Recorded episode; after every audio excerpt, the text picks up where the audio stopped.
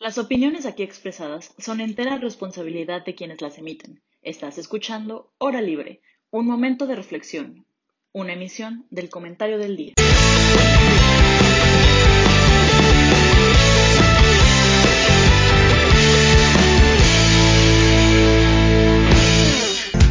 una edición más de Libre pues como ya las universitarias, pero bueno, ya regresamos un poco a la normalidad y pues bueno, les voy a presentar a la mesa con la que vamos a estar platicando eh, de aquí hasta el fin de la temporada.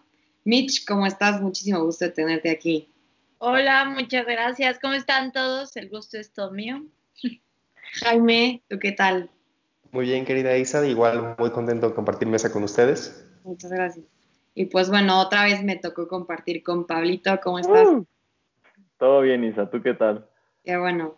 Pues bueno, el tema de hoy yo creo que es muy importante y es un tema que no es importante de ahorita ni de hace 10 años, sino es un tema que ha tenido relevancia en los últimos siglos, me atrevería a decir. Y yo creo que lo va a seguir teniendo de aquí hasta que el mundo se termine, ¿no? Eh, y pues bueno, es el tema de la libertad de expresión. Eh, Jaime, tú quisiera empezar contigo. Para ti, ¿qué es la libertad de expresión y por qué crees que sea importante hablar de eso hoy en día? Eh, muchas gracias, Isa. A ver, eh, de entrada quiero que sepan que me fascina el tema de la libertad de expresión. Es un tema muy, muy, muy bonito. Y la libertad de expresión es, ese derecho que tenemos todas las personas de decir cualquier cosa que queramos, en cualquier momento que queramos, de cualquier manera que queramos, obviamente sin pasar por encima de otra persona. O sea, si yo quiero decir que, que, vamos a festejar Año Nuevo en mi casa, no para eso tengo que arrancar de la cabeza a Pablo y decir, miren qué bueno va a estar la fiesta, ¿no? Porque eso ya va un poquito más allá. Pero fuera, fuera de... Por favor. Así se acabaría el semestre rápido, dice Pablo.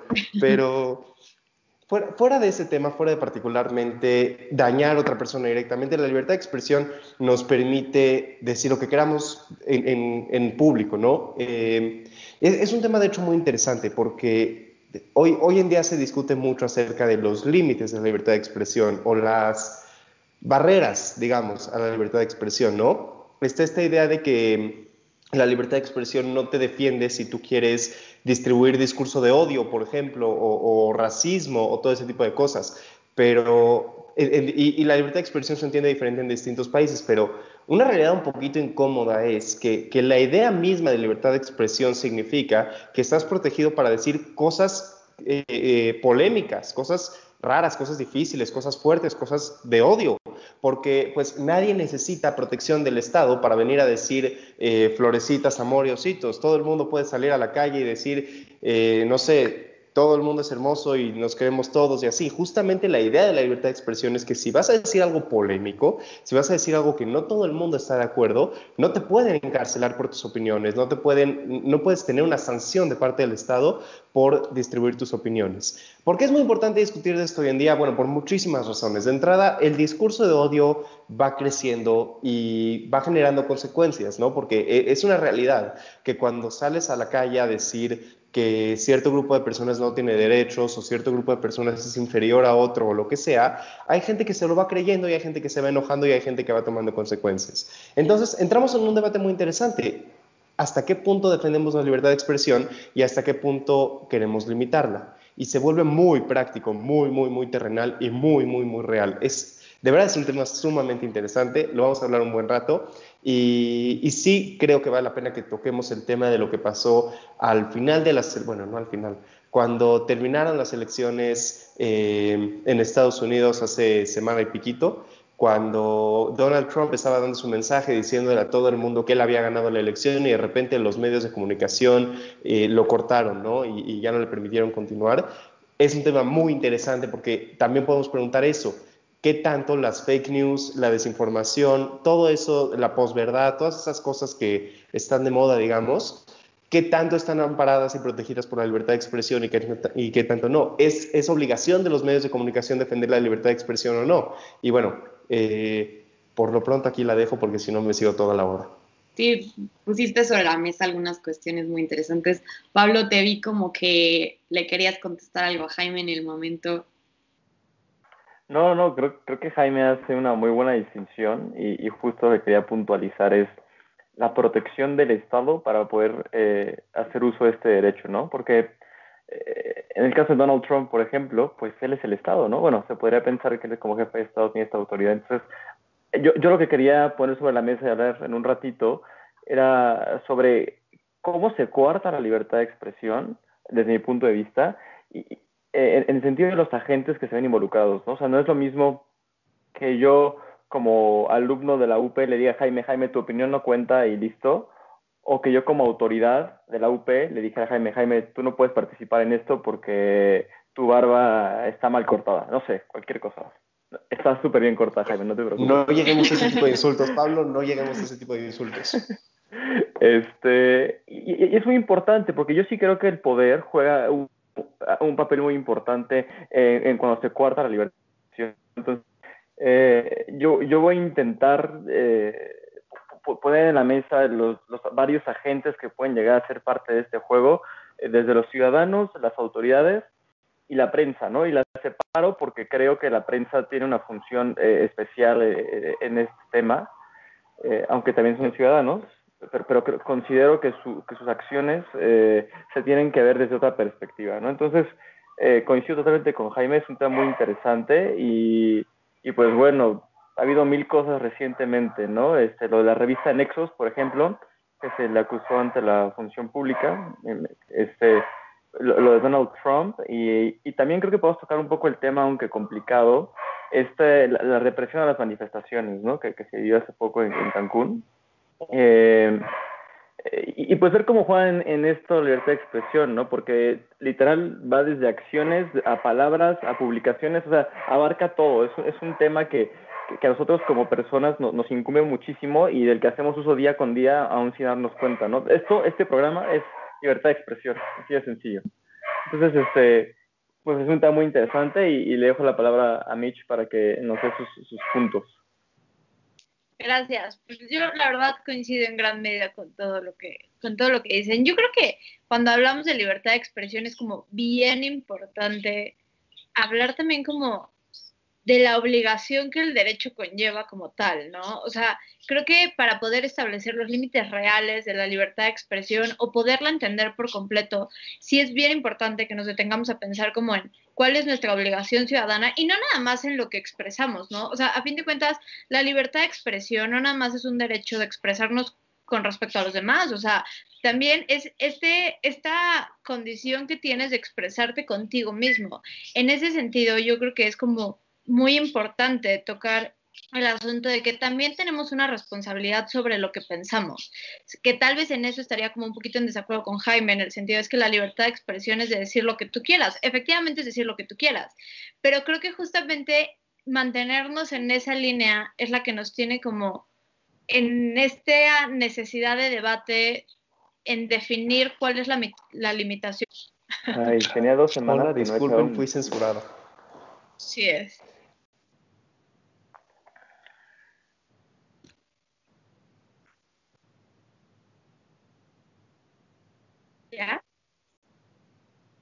Hola, otra vez.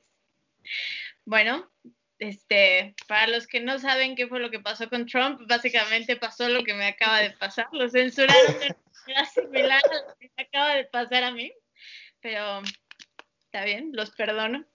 Y no, justamente decía que creo que es muy importante para que podamos hablar de la libertad de expresión, no nada más enfocarnos en la libertad de expresión como derecho, sino que para que verdaderamente podamos construir esta sociedad ideal donde la libertad de expresión es un eje muy importante, es igual de, igual de, no quiero decir importante porque creo que, que van todavía más allá, pero voy a usar importante, a detenernos a, reflexionar con respecto a nuestras obligaciones, no nada más con lo que expresamos, sino también con lo que pensamos. O sea, todo lo que pensamos moldea nuestra realidad por completo porque moldea por completo nuestra, nuestra forma de actuar y de relacionarnos. Entonces, yo creo que la libertad de expresión empieza desde nuestra responsabilidad de pensamiento.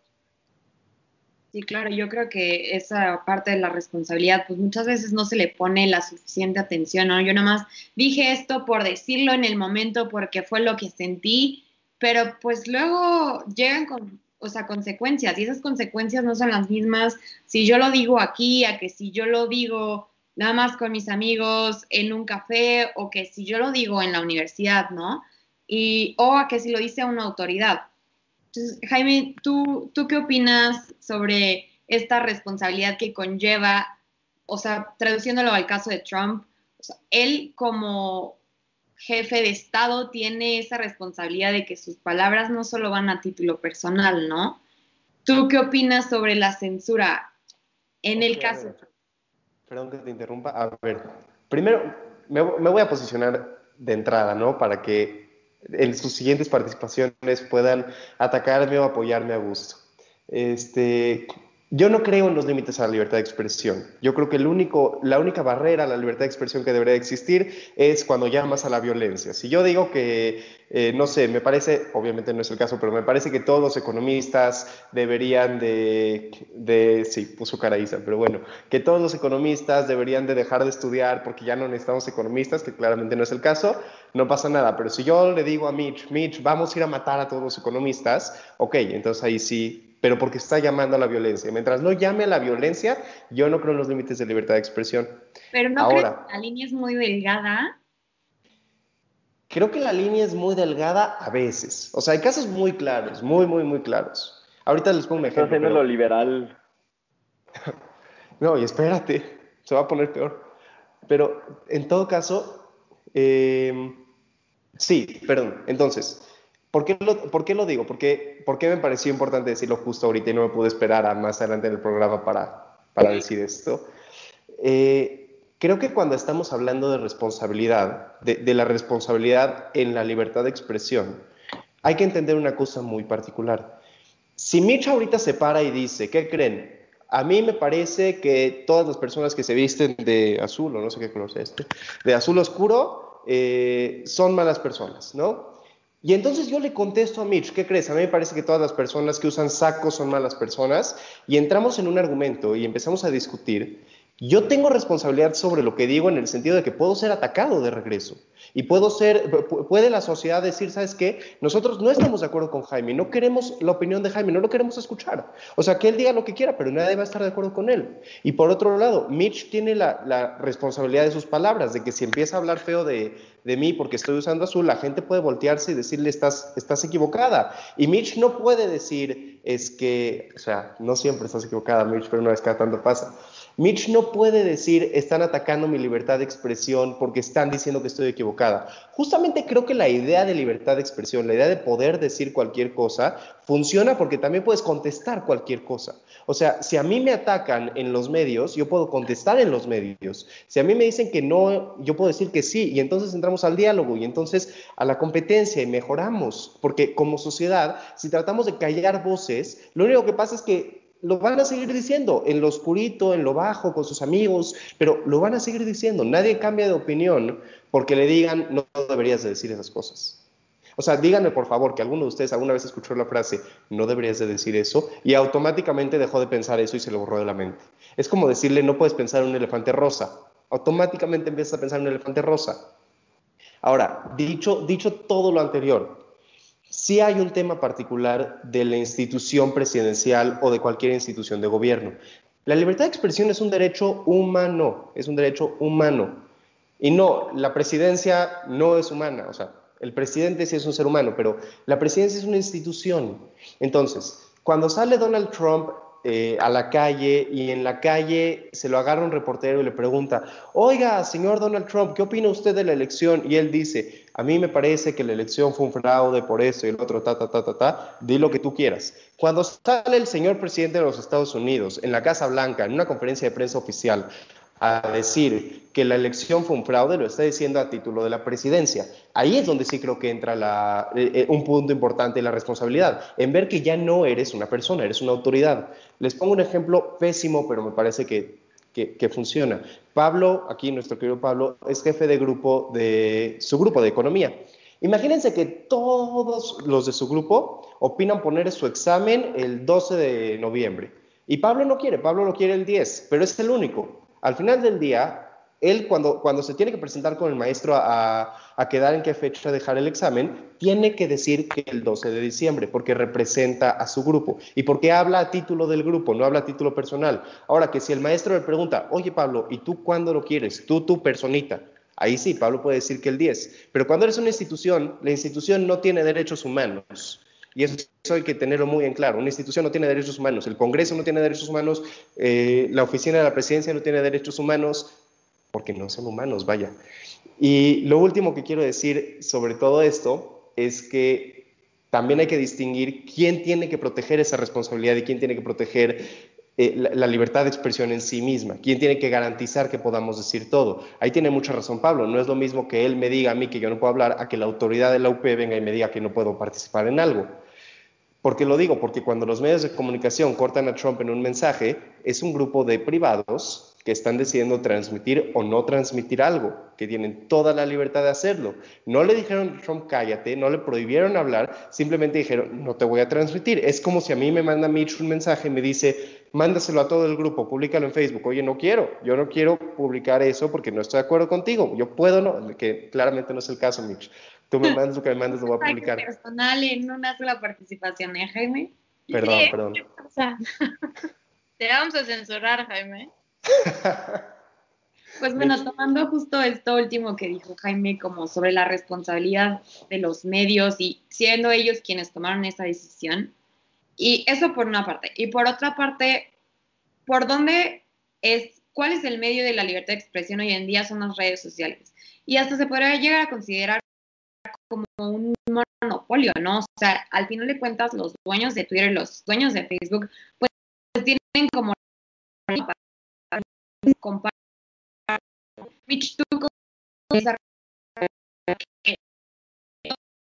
todas esas instituciones privadas, más que públicas hoy en día, de decidir con sus propias políticas qué puedo compartir y qué no.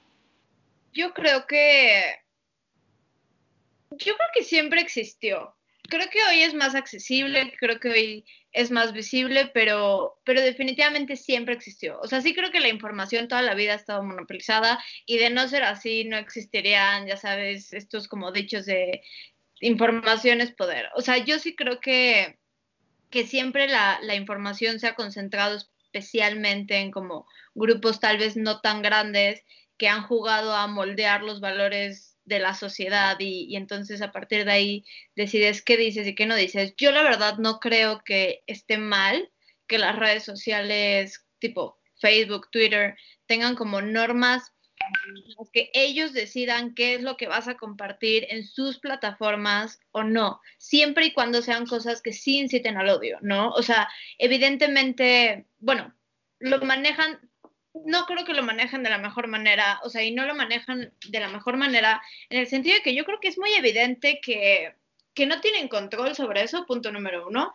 y que hay muchísimos intereses de por medio. O sea, ¿cómo puedes, o sea, censurar la foto de una mujer en bikini dependiendo de si está delgada o no está delgada, pero no vas a censurar a un hombre diciendo que está bien yo qué sé, escupirle a otras personas por verme leve, porque hay cosas verdaderamente muy, muy, muy graves que no voy a decir porque no quiero, ya sabes, como comentar, fomentar, vaya, pero muy, muy graves, y que eso no se censure, ¿no? Y entonces lo, o sea, lo reportas y lo reportas y es como, no, esto no infringe nuestras normas de, yo qué sé, nuestras normas de convivencia porque no dice tonto, o sea, ya sabes, me, me, parece absurdo. Yo creo que está muy mal manejado. Creo que la buena idea, pésima ejecución.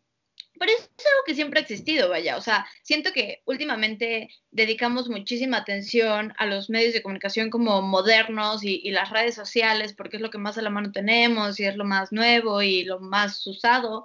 Pero, pero los periódicos lo han hecho toda la vida, los noticieros lo han hecho toda la vida, es algo que tenemos súper normalizado, o sea, hay, hay muchísimos evidentes, ¿no? O sea, yo creo que inclusive durante las elecciones la gente sabía, o sea, la gente leía algo y decía, ah, sí, esto está a favor de Andrés Manuel. Esto, ¿qué es lo que, un poco lo que decía Jaime, ¿no? O sea, ¿cuándo vas a separar la opinión del presidente de la opinión de Andrés Manuel López Obrador?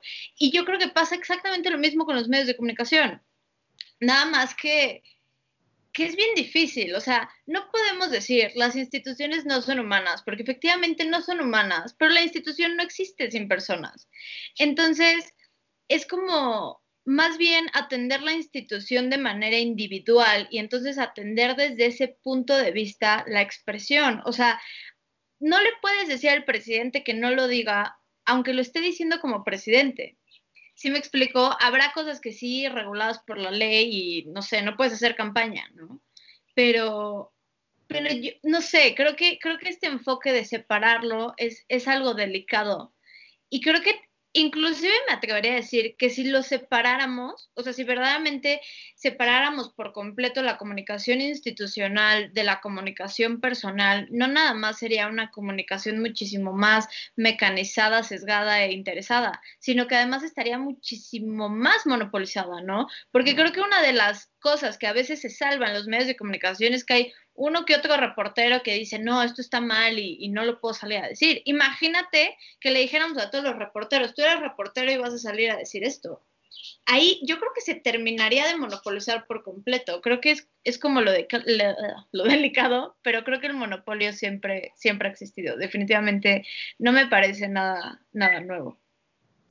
Bueno, Pablo, ahorita se vuelve muy relevante una pregunta que nos llegó hace unos minutos de Mari Carmen Ojeda, que también es colaboradora de Comentario del Día. Eh, ¿Los medios de comunicación tienen que ser neutrales o favorecer causas en el buen sentido? ¿Tú, qué opinas? Hola, Carmen, gracias por la pregunta. Este, pues mira, es una pregunta difícil. Yo, yo creo que por un lado, y digamos, la idea principal eh, debe ser que los medios de comunicación preserven y comuniquen la verdad. Hasta ahí. Creo que, eh, creo que lo podemos resumir en eso. Sin embargo, creo que hay verdades deben de ser comunicadas de, maneras distintas, eh, dependiendo de las características o, de, o del momento, ¿no? Digamos, ceteris paribus, la verdad.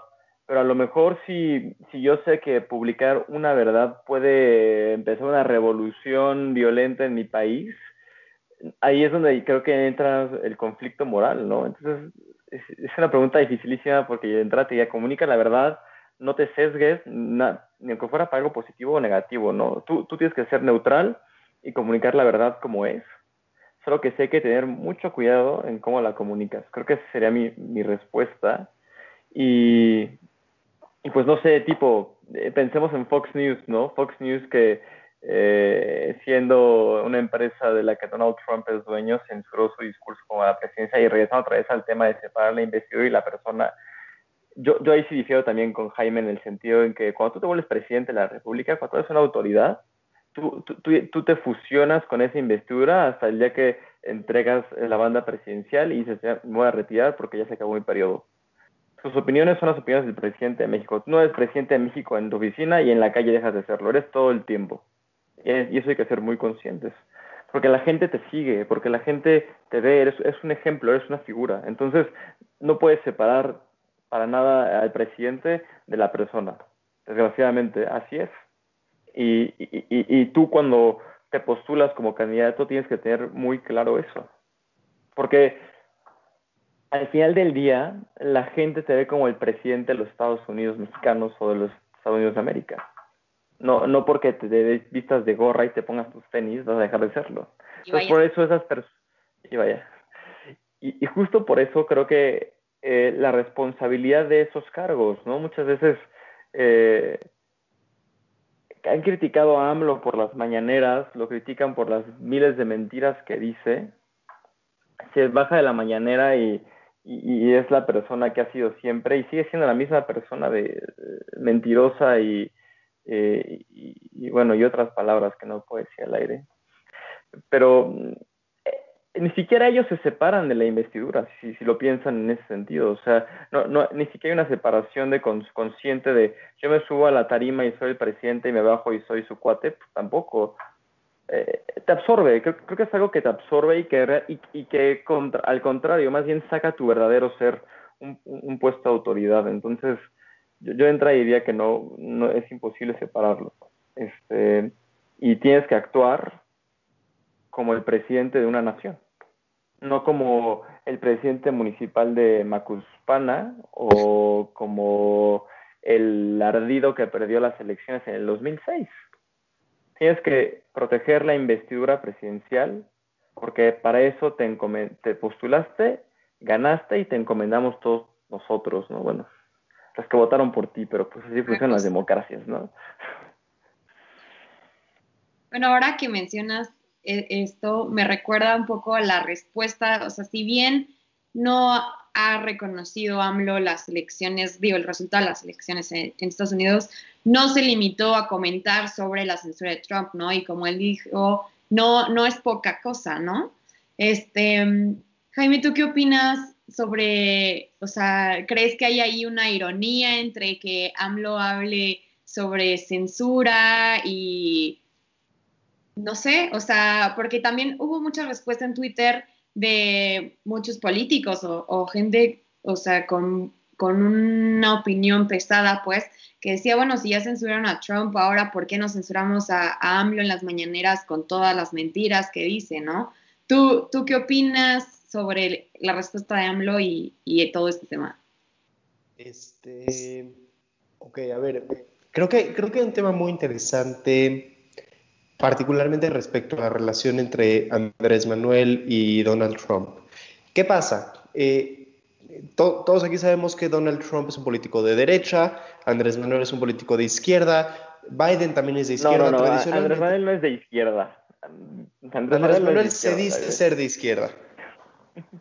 Es un populacho ahí, pero bueno. Pero justamente eso iba. Andrés Manuel es un populista. Andrés Manuel es un populista en todo el sentido de la palabra.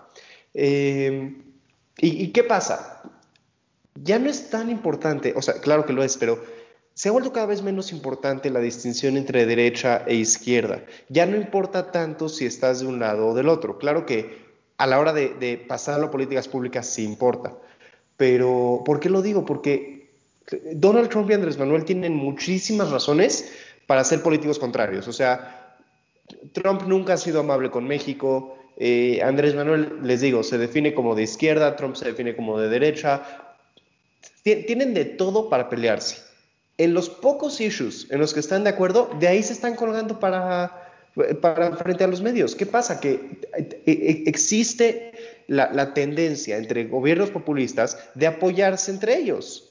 Claro, López Obrador, López Obrador se agarra de que él es el defensor del pueblo y él está defendiendo una causa justa en contra de la élite política, de la mafia del poder. Y Donald Trump se agarra de lo mismo, de que él, no es un político, él es parte de los americanos, él, he's gonna make America great again, y todo eso, y, y se entienden, y se entienden esos puntos. Entonces, claro, cuando llega, cuando llega el resultado de las elecciones y no es claro, López Obrador va a apoyar a quien es más afín a él ideológicamente. El problema es que la ideología izquierda y derecha ya no existe. Lo que existe ahorita es la ideología populista y no populista. Digamos, republicanista, por ponerle un nombre, ¿no? Republicanista en el sentido de que la república es de todos, queremos el bien para todos, no solo para algunos. Populista en el sentido de que a mí solo me importa beneficiar a un grupo. Llámense los eh, los rednecks o, la población blanca en Estados Unidos, o los pobres, o al revés, si fuera los fifís, etcétera.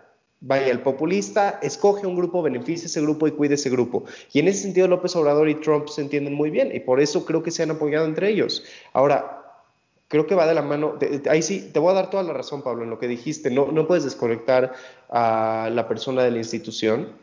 Eh, y creo que va un poquito de la mano con eso era, se ha vuelto un problema que la persona decida qué es la institución y no la institución decida qué, hace la persona.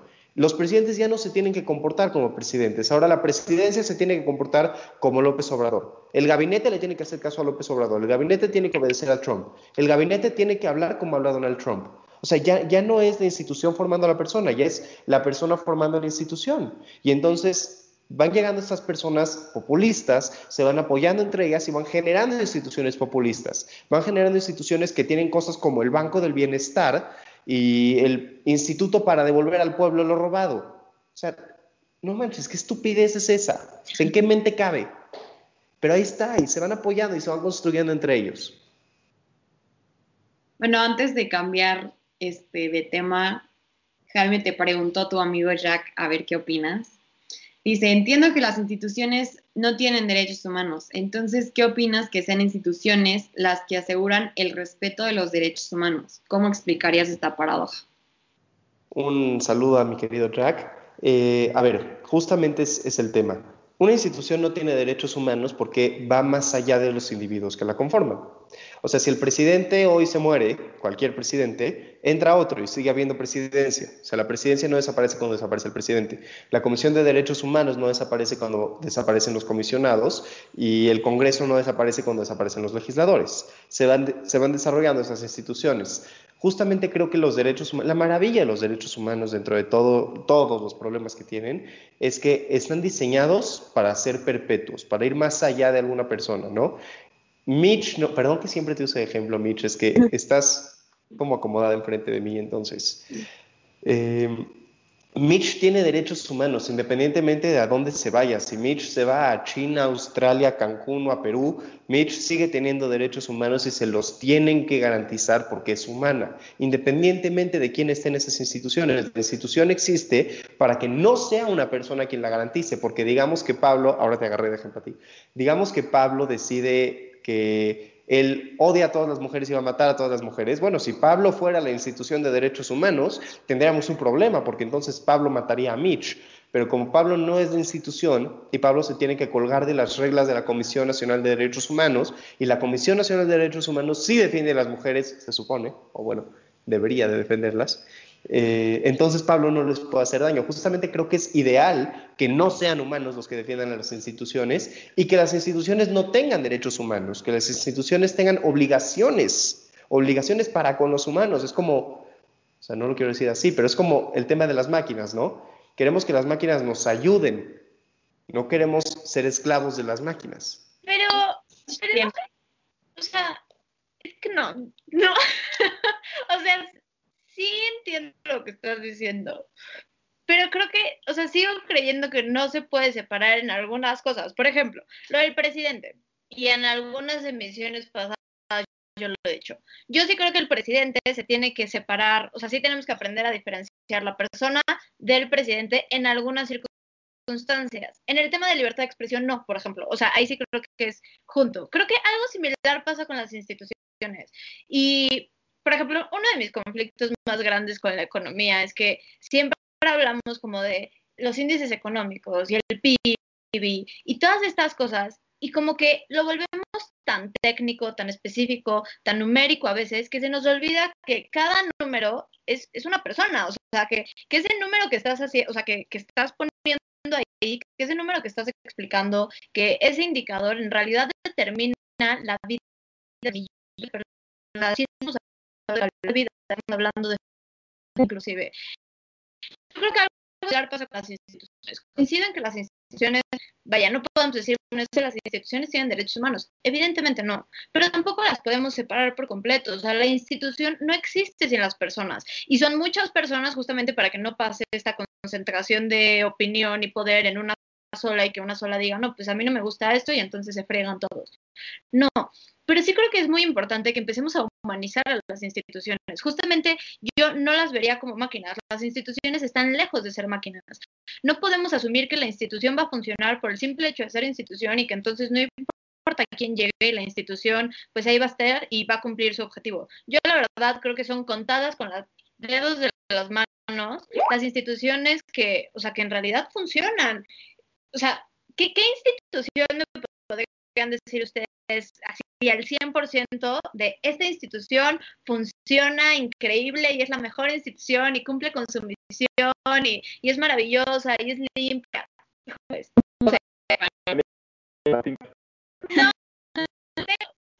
pero igual tengo dudas. Él muy bien, definitivamente lo hizo muy bien, pero es que mi conflicto con, ya te dije, con esta cuestión de deshumanizar no, no, tienes toda la razón, tienes toda la razón. Pero, o sea, no lo podemos deshumanizar, no podemos seguir diciendo como no, la institución y ya. Y tampoco podemos deslindarnos nosotros de nuestras respectivas obligaciones. O sea, sí creo que como ciudadanos muchas veces decimos, ah, pues que la institución lo haga, ¿no? Y después se nos olvida pues, que son personas como nosotros los que manejan la institución. Entonces, o sea, ¿cómo si nosotros no cambiamos va a cambiar todo nuestro sistema? Es, esa es como la razón por la que yo creo que no se debe debería de ver como una máquina. Y voy a hacer un pequeño comentario extra respecto a lo de a lo de Trump, porque no, no, no puedo seguir sin hacerlo. Yo la verdad creo que estuvo muy bien. Creo que no le deberíamos de llamar censura porque no fue una censura. O sea, nadie le dijo como no puedes decir lo que estás diciendo. Absolutamente nadie se lo dijo. O sea, nadie dijo el teléfono. Simplemente te dijeron, nosotros no lo vamos a transmitir porque lo que estás diciendo es mentira. Que además, o sea, mentirle de esa manera a la gente es violencia. O sea, literalmente es violentar el intelecto de esas personas y, y su libertad. No, y también la violencia, o sea, si por sí el país está dividido y todavía le estás echando ahí más leña el fuego. Por completo, o sea, yo la verdad creo que el día que los medios de comunicación en este país asuman su responsabilidad de verdad y digan, ¿sabes qué? Hoy no vamos a pasar la mañanera porque en la mañanera están diciendo mentiras y están incitando a cosas que no. O sea, va a ser el día que este país va a empezar a cambiar de verdad. O sea, los medios de comunicación son un problema bien grande y no lo queremos aceptar. Ya. bueno, y si bien ya hablamos de las responsabilidades que tenemos como emisores de libertad de expresión, ¿qué pasa con las consecuencias, no? Que muchas veces, pues, se vuelve una línea entre vida y muerte, ¿no? Pablo, ¿tú qué opinas? ¿En qué sentido las consecuencias? Pues sí, o sea, los periodistas, por ejemplo. Ah, claro, ya, ya, perfecto. Pues, pues es algo tristísimo, yo creo. Desafortunadamente, pues como sabemos, hay muchos intereses que, se juegan en, en, decir la verdad, como comentábamos antes. Y, pues hay gente que, levanta una piedra y se encuentra una porquería de, red de corrupción o de datos de narcotráfico. Y obviamente es información que a nadie le interesa que salga a la... Bueno, más bien, que a ellos no, les interesa que salga a la luz, ¿no? Porque por lo general siempre está ligada a altos funcionarios de gobierno y, y ellos, como saben que tienen el monopolio de la fuerza y del poder y, y, además eh, son dueños de las fiscalías y de los jueces, pues pueden con la mano en la cintura, este, pues quitarse el problema, ¿no? Como si fuera una, no sé, un pelo mal cortado. Y, y creo que hemos perdido la visibilidad de lo que esto significa. Cuando se tiene un periodista por hacer su trabajo, realmente lo que están, eh, el mensaje que deberíamos recibir nosotros es, algo anda tan mal ahí que prefieren matar a alguien para que la verdad no se supiera, a, ser honestos y a lo mejor buscar otras formas de, de, dar la vuelta a las cosas, ¿no? Pero creo que aparte es un problema con la impunidad, es un problema de seguridad pública, este es un problema que, que ya se salió de control. Porque, pues, pues yo, yo, más bien lo, lo, veía al revés, ¿no? Los periodistas deben tener protección especial por la labor que hacen y por, eh, eh, por, con quien se involucran, pero resulta que en México los matamos porque pues, es más fácil matarlos para esconder la verdad que, eh, que, que, actuar de manera honesta, ¿no? Entonces, pues es un, es un tema muy grave. Creo que este, si, si, si yo tengo mal el dato, creo que este ha sido el sexenio o, digamos, en relación tiempo, asesinatos de periodistas eh, en ese ratio más grande. Este, pues es una tristeza, la verdad. Creo que si querían ser diferentes, pues no lo están siendo e incluso están siendo peores. Sí, claro, y es muy preocupante porque es un trabajo, pues que de verdad es necesario para la democracia, ¿no? Y sin embargo tienen salarios súper malos, peligroso y y no se les recompensa bien, ¿no? O sea, qué mal que, que por ese amor al arte o amor a la verdad, pues tengas que sacrificar tu vida, ¿no? Jaime, ¿tú opinas que, o sea, en México podemos asegurar libertad de expresión mientras estén estos niveles de violencia o, qué necesitamos hacer para poder garantizar este derecho? No, a ver, eso, eso es, es muy complicado, muy, muy, muy complicado. Justamente me voy a colgar de algo que dice Pablo, ¿no? Cuando estas personas, las personas que asesinan periodistas, están ligadas a funcionarios públicos, a funcionarios del Estado, es cuando realmente entras en un tema mucho más complicado, ¿no? Porque cuando, cuando yo mato a una, no, cuando yo mato, si una persona mata a otra persona, excelentemente bien dicho. Si una persona mata a otra persona, no estoy confesando nada en este programa, este, ya hablando en serio, este, e, e, es un crimen, es un crimen muy grave y hay que tomar acción y hay que tomar acción penal, etcétera, etcétera, etcétera. Pero no es una, no es una violación de Estado en particular, ¿me entienden? O sea, claro que es una violación de derechos humanos, pero es una, no es una violación de Estado particular.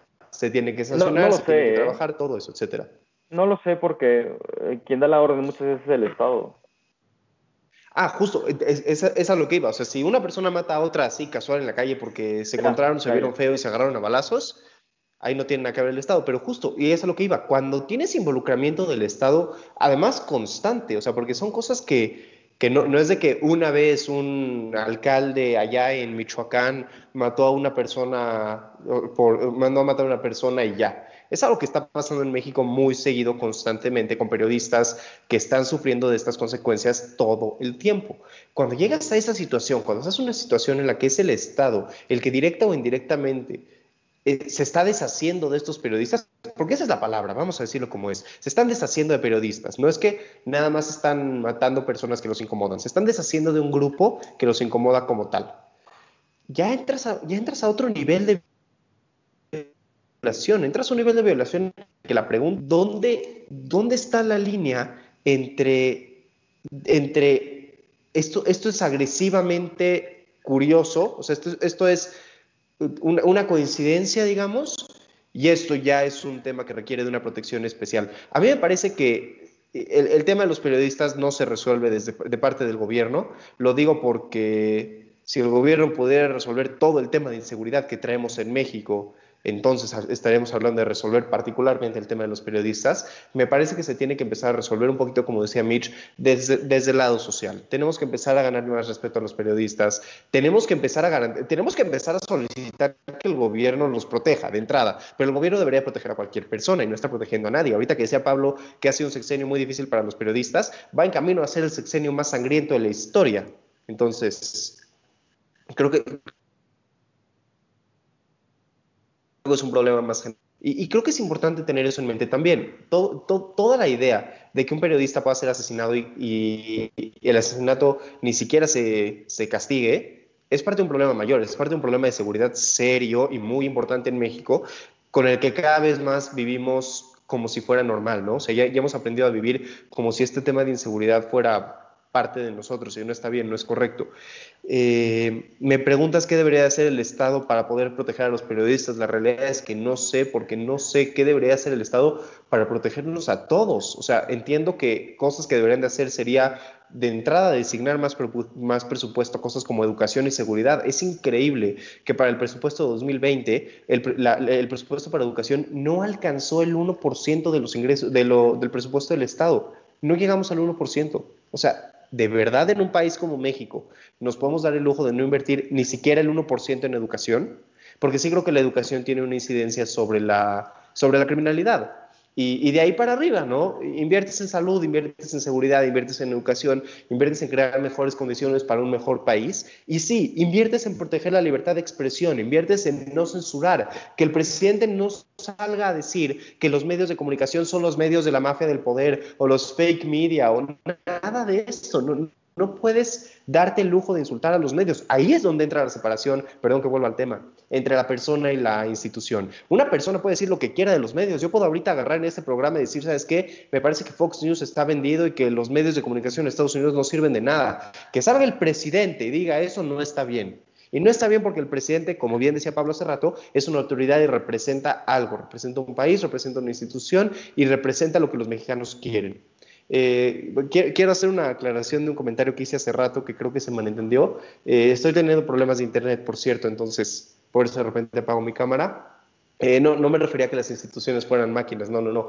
Me refería a que está de moda el tema de si deberíamos de darle eh, derechos a las, a las máquinas, ¿no? Derechos a los robots, todo eso. Y está la pregunta de si nosotros le vamos a acabar sirviendo a las máquinas porque van a tomar el mundo o si las máquinas van a ayudarnos a nosotros. Me refería a que las instituciones deberían de ayudar a las personas y no se trata de que le demos derecho a la institución. O sea, no es de que vamos a proteger el derecho a la vida de la, del, no sé, del Banco del Bienestar. Y entonces aquel que decida cerrar el Banco del Bienestar lo mató y se va a ir a la cárcel. es justo a lo que me refería, de que ¿por qué no tienen derechos las instituciones? Porque la idea no es que tengan derechos, es que cuiden nuestros derechos. Pero no, Mitch, tienes toda la razón, no deberían, deberían de funcionar bien, pero no funcionan como máquinas y están muy lejos de funcionar como máquinas. Pues bueno, cambiando de tema un poquito, o sea, si bien la última consecuencia de la libertad de expresión, pues podría ser la muerte, otra cosa muy grave yo, que yo considero es la autocensura, ¿no? O sea, ya no solamente es que eh, no me dejen publicarlo, sino que yo mismo diga, sabes que ni voy a investigar esto, porque capaz que me encuentro con algo y que luego qué voy a hacer con eso, o me van a matar, o, ¿sabes? Entonces, ¿cuáles, Mitch, tú cuáles crees que sean las consecuencias de la autocensura? ¿O crees que exista para empezar? Sí, creo que existe. Es que, ¿sabes que creo que es una línea muy delgada, así como en todo. Creo que es una línea muy delgada entre la autocensura y la prudencia. O sea, creo que, creo que una cosa es que, que no busques cierta información por miedo o que no difundas cierta información por miedo o por distintas situaciones, creo que eso es algo grave y, creo que es lo mismo que, lo que platicamos con los periodistas, ¿no? O sea, pues no, definitivamente no debería pasar. Pero ¿qué pasa también con, y creo que es aquí donde regresamos a la obligación, no nada más de expresión, sino la obligación de pensamiento, a la obligación de reflexión, a la obligación de análisis. Hay cosas que, pues que simplemente no están bien decir, o sea, es que esa es la verdad. O sea, bueno, yo lo veo así. Sí creo que, hay cosas que, no están bien decir, que hay cosas que, que tampoco está bien difundir y hay cosas que tampoco sería el ideal buscar, ya sabes. O sea, yo entiendo que tengas que reportar los asesinatos que pasan todos los días en el país, lo entiendo. Híjoles, pero realmente lo tienes que hacer con fotos, realmente lo tienes que hacer explícitamente, realmente tienes que, que definir, o sea, eso es morbo. Y creo que ahí entonces ya no es, yo no buscándolo, no me considero autocensurándome de no, es que no me vayan a perseguir si investigo a los 40, no, bueno, no a los 43, no, porque sí, si no investigo a los mil asesinatos de Guerrero diarios, no, o sea, sino que más bien, pues tampoco, o sea, tampoco tiene por qué ser así. No, no sé si me estoy dando a explicar por completo, pero, pero sí creo, insisto, y yo regreso a esta responsabilidad ciudadana, este compromiso ciudadano. O sea, sí creo que es nuestra obligación, sí creo que, que nosotros está el cambio. Yo creo que como muchas veces decimos que, que en México somos desconfiados, eso es algo que, que yo he escuchado mucho. Y entonces el mexicano es desconfiado y crees que el otro te quiere fregar. Yo la verdad creo que esa es la mentira más grande del mundo. Yo creo que el mexicano es confiado en exceso y es, es tan confiado que a veces nos da la ilusión de desconfianza, pero esa ilusión deriva de, de, una confianza en exceso. Nosotros seguimos creyendo que un día va a amanecer una buena persona y va a decir, ¿sabes qué? Hoy voy a ser presidente y hoy voy a hacer las cosas bien y eso no va a pasar si nosotros no cambiamos, eso no va a pasar si nosotros no nos coordinamos y aún así va a ser difícil que pase. Entonces lo que tenemos que hacer es realmente volvernos una fuerza y parte de volverte esa fuerza es volverte responsable con lo que buscas, con lo que piensas y con lo que dices. Entonces, o sea, sí, defendemos nuestra libertad de expresión, pero estás en un argumento con alguien y, te, y, y el argumento termina en, bueno, pues eso pienso yo y es lo que pienso, entonces está bien. Pues no, así no funciona. A ver, si estás diciendo algo misógino, no te voy a dejar terminar con el, bueno, es que así pienso yo. Pues no, porque hay cosas que están bien y están mal. Entonces, yo creo que la censura, insisto, no lo llamaría censura cuando creo que sí referirnos a autocensura o censura de alguien más suena algo violento y algo así como de no te estoy dejando pensar, no te estoy dejando expresarte, o, o, no me estoy dejando pensar, no me estoy dejando expresarme. Permítanme un momento. Ya, perdón. Y, pero creo que más bien sería en este sentido de. En este sentido, perdón, es un bulldog un poquito insoportable. Y más bien creo que es esta cuestión de. No se trata de que no busques, sino que hay, hay veces que simplemente las cosas que, que se difunden o, que buscas saber no debería ser de esa manera. No, no creo que sea propiamente algo que vaya a tener consecuencias. Está bien que busquemos, está bien que queramos estar informados, pero creo que deberíamos de informarnos de manera responsable, con medios responsables y no nada más decir, bueno, no voy a buscar esto porque por la razón que quieras, o sea, creo que realmente eso tiene que tener un análisis profundo y si sí es autocensura, entonces considero que tendría consecuencias muy graves, ¿no? Porque el yo no voy a buscar todas las mañaneras porque me da miedo que me vayan a rastrear en mi computadora o porque me da miedo saber, o sea, este, esta cuestión de me da miedo saber es algo gravísimo.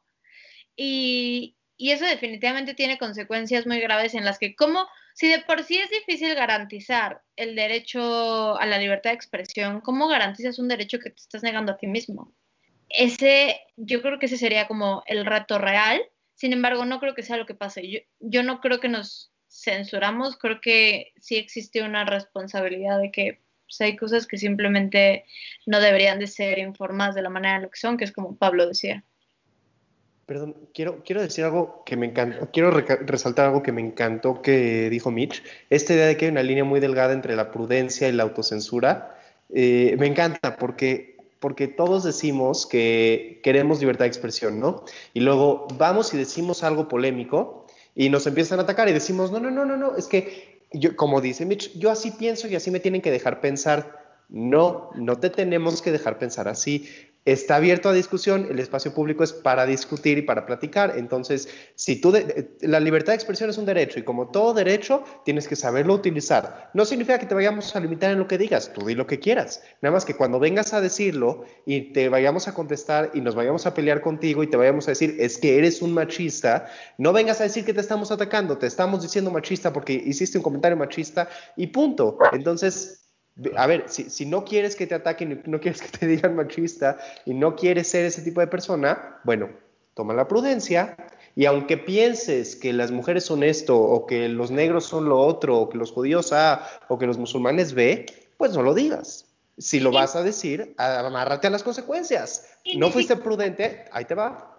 Ni siquiera, porque sí existe la responsabilidad de pensamiento, o sea, hay pensamientos que están mal y que sí moldean tu, o sea, tu forma de actuar y de relacionarte con los demás. Ese es como mi conflicto, ya sabes. O sea, sí hablemos de la libertad de expresión, pero no abusemos de la libertad de expresión. Sí existen cosas que están bien, sí existen cosas que están mal, te puedes expresar, pero, o sea, eso no, el hecho de que te puedas expresar no quiere decir que lo que expreses está bien, ¿no? O sea, creo que eso es algo que tiene que quedar muy marcado. O sea, el hecho de que puedas expresar lo que quieras no quiere decir que todo lo que digas sea válido y correcto. O sea, no. Quiere decir que todos te podemos escuchar y que lo puedes decir, pero no quiere decir que, o sea, que vaya a ser algo aceptado y que entonces ahí muere el tema. O sea, ese es como el conflicto. Yo creo que la, la autocensura existe cuando justamente cuando en realidad tu pensamiento es sí se adecua como a lo correcto y al, vaya, a lo moralmente correcto y no lo puedes decir porque qué miedo no me vayan a hacer algo, si me explico así como, no, pues no voy a defender a las mujeres porque qué miedo no me vayan a matar. Creo que es ahí donde es autocensura.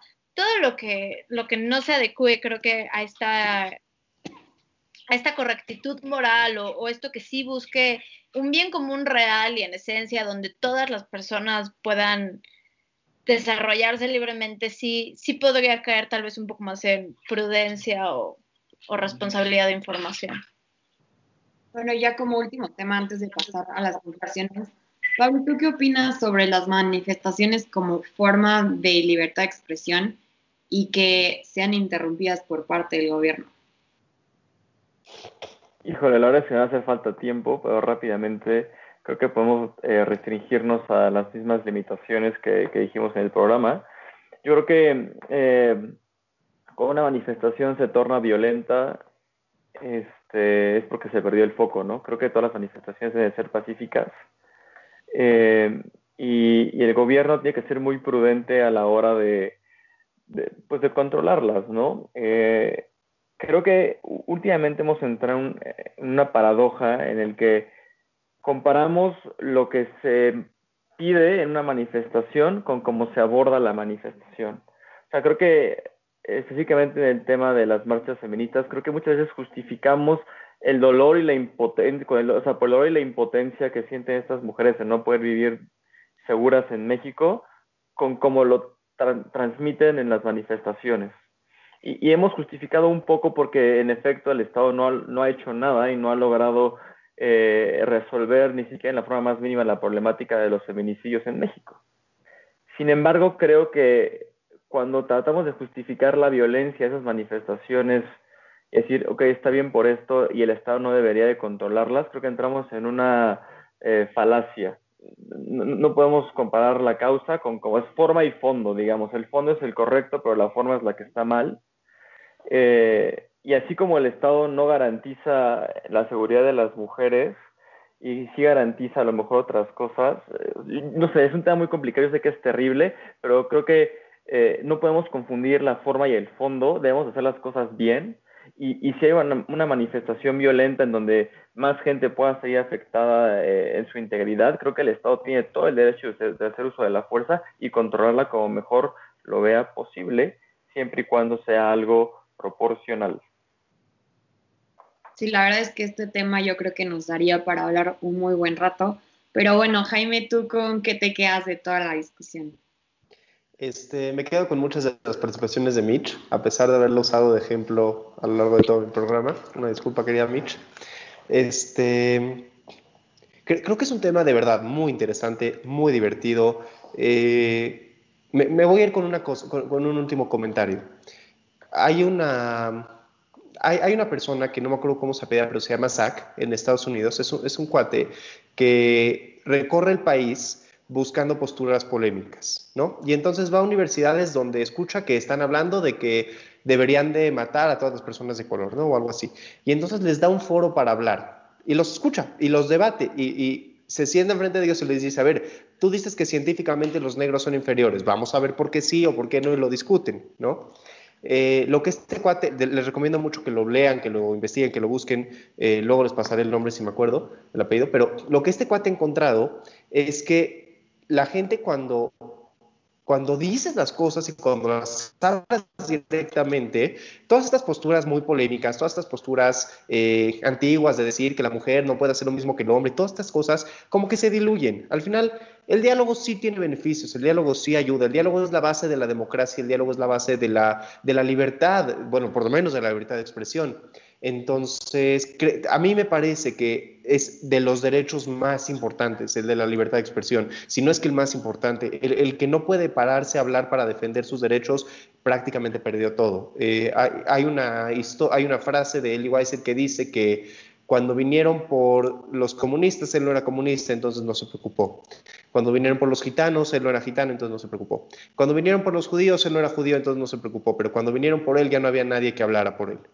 Eh, es muy importante tomar el derecho de hablar, no solo a favor tuyo y a favor de los demás, pero es muy importante ejercerlo, ejercer el derecho de decir que nos molesta, de usar nuestra libertad de expresión y de usarla bien, de saber cuándo vale la pena y cuándo no, de saber cómo hacerla y cómo no. Eh, coincido con Pablo en que las manifestaciones violentas, cuando son violentas contra personas, no contra monumentos, eh, deberían de ser controladas porque ni modo que vayamos ahí matando personas porque mataron otras personas antes, eso no tiene sentido, pero también creo que a veces es necesario levantar la voz y levantar la voz significa también pintarrajear el ángel y gritar en Palacio Nacional. Tal vez la libertad de expresión se debería defender incluso cuando hay cosas que no siempre parecen lo más normal, pero creo que de eso se trata. Y me voy con eso, me voy con la importancia de la libertad de expresión y con cómo se debe de usar con responsabilidad y congruencia. Tú, Pablo. Igual, así, textbook, como dice Jaime, textual la libertad de expresión es una herramienta, es un derecho que tenemos todos, pero también estamos obligados a usarlo de la mejor manera posible.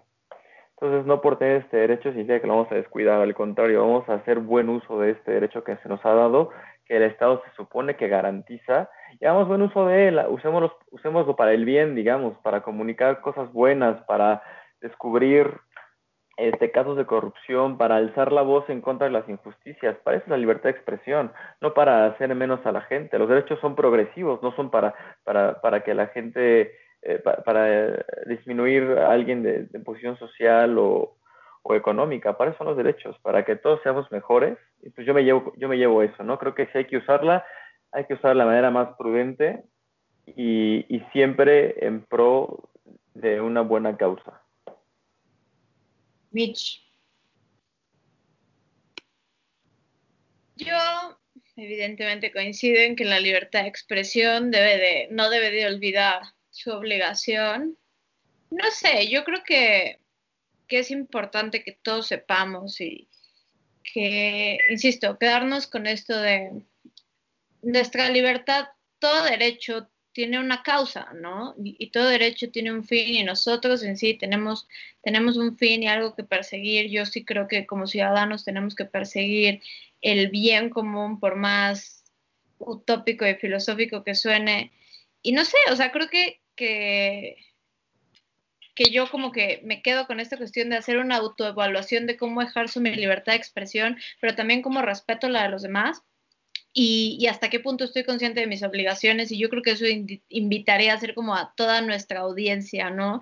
Y pensar en esta cuestión de, a ver, mi libertad de expresión no me da el derecho de insultar a los demás, mi libertad de expresión no me da el derecho de decir que, que yo estoy bien porque yo lo digo y mi libertad de expresión tampoco me permite cerrar un, un, argumento y callar a alguien más por decirle, bueno, pues esto es lo que yo pienso ya. Existen las perspectivas y eso está muy bien y las perspectivas bien dialogadas construyen. Yo sí creo que el deber no nada más de nuestra forma de expresarnos, sino el deber de nuestros pensamientos, de las ideas que generamos, de las creencias que tenemos, es dejar una huella importante, poder construir en la sociedad que te rodea y, ya, yo, yo creo que eso es lo más importante de la libertad de expresión, ¿no? Usarla como una herramienta, no... Entre más nos peleemos entre nosotros, va a ser más fácil que los gobiernos nos censuren. Entonces, pues yo creo que eso es como, como lo importante, ¿no? Respetar a los demás, pero también, vaya, también defender lo que es correcto. Sí, claro, yo, yo diría que un buen uso y responsable de la libertad de expresión, más, con más que esté la sociedad dividida, eso mismo va a hacer que encontremos la empatía, que encontremos, entendamos mejor al otro y bueno, y buscar como un lugar común en cual poder seguir construyendo nuestra sociedad. Pero pues bueno, ya me voy a sentir youtuber, por aquí en algún lado están las redes sociales, no se olviden de seguirnos. Este, y si no, en flow.page slash Hora Libre. Ahí pueden encontrar todas las plataformas. Eh, no se olviden de seguirnos en todas nuestras redes sociales. Escuchen Voces Universitarias los martes a las 6 y los dejo con la siguiente mesa el siguiente jueves a la una y media. Muchas gracias y nos vemos pronto. Gracias.